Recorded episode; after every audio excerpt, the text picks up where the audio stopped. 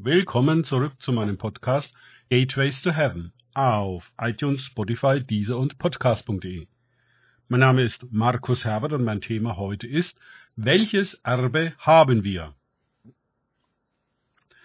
Weiter geht es in diesem Podcast mit Lukas 3, 23 bis 38 aus den Tagesgedanken meines Freundes Frank Krause.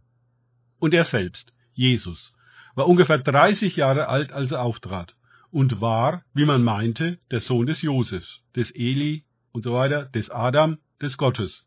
Lukas 3, 23 bis 38.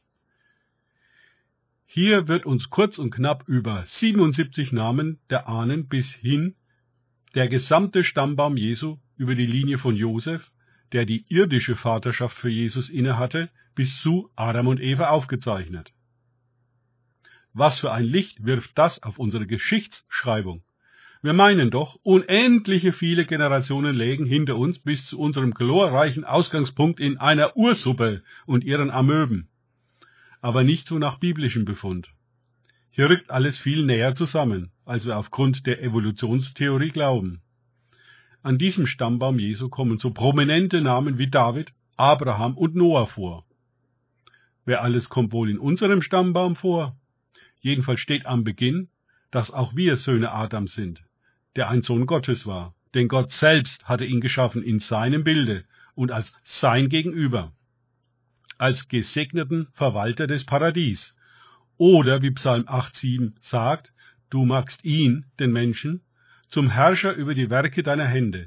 Alles hast du unter seine Füße gestellt.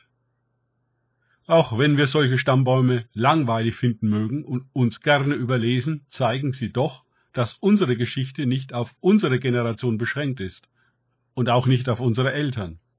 Was immer sie uns getan oder nicht getan haben, definiert uns und unseren Weg nicht so komplett und einseitig, wie wir das heute psychologisch meinen.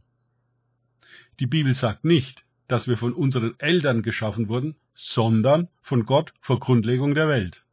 Unsere Eltern waren nur die Durchgangsstation einer viel größeren Geschichte, deren Erben, Träger und Fortsetzer wir sind.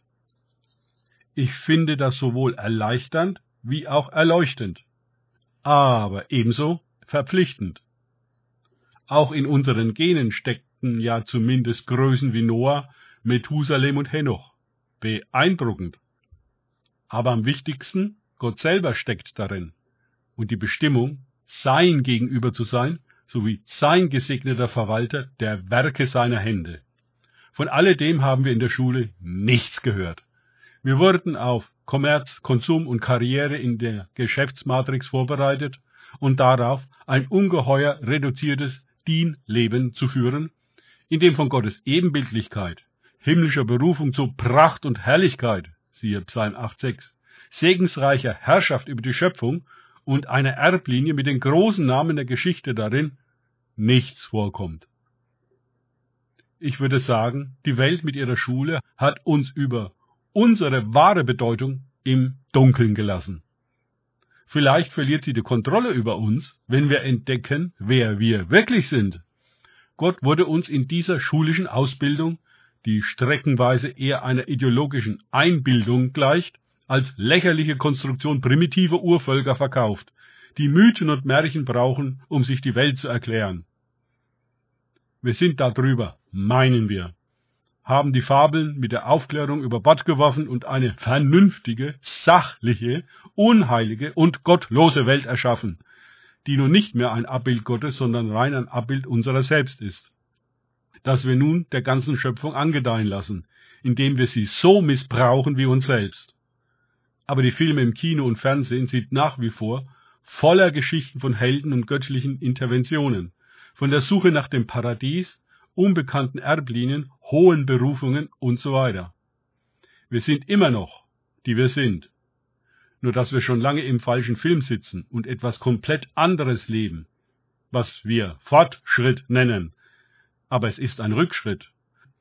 Der gottlose Mensch, der ja sich in keinen höheren Sinn und keinerlei überweltlicher Bedeutung hat, den man auch bedenkenlos abtreiben und ansonsten verwerten, vermarkten und verwenden kann, wie es den Herren beliebt, die sich an die Stelle Gottes gesetzt haben, der hat es schwer, wieder an seine wirkliche Identität und sein wirkliches Erbe anzuknüpfen und zu werden, wie er wirklich ist. Jesus ist dafür gekommen, uns diesen Weg aus der Illusion in die Wirklichkeit, der Dunkelheit ins Licht, der Lüge in die Wahrheit zu führen. Wir haben gegen alle Hoffnung hin Hoffnung. Hoffnung auf Bedeutung und Sinn und auf eine große Geschichte und ihr Erbe. Hoffnung auf Befreiung aus der nichtigen Weltmatrix zu Pracht und Herrlichkeit, die auf uns warten, bis wir aus dem Albtraum der Pseudo-Ego-Wahn-Welt erwachen. In Jesu Namen. Danke fürs Zuhören. Denkt bitte immer daran, kenne ich es oder kann ich es im Sinne von erlebe ich es. Erst sich auf Gott und Begegnungen mit ihm einlassen, bringt wahres Leben. Jenseits der Marktricks. Gott segne euch und wir hören uns wieder.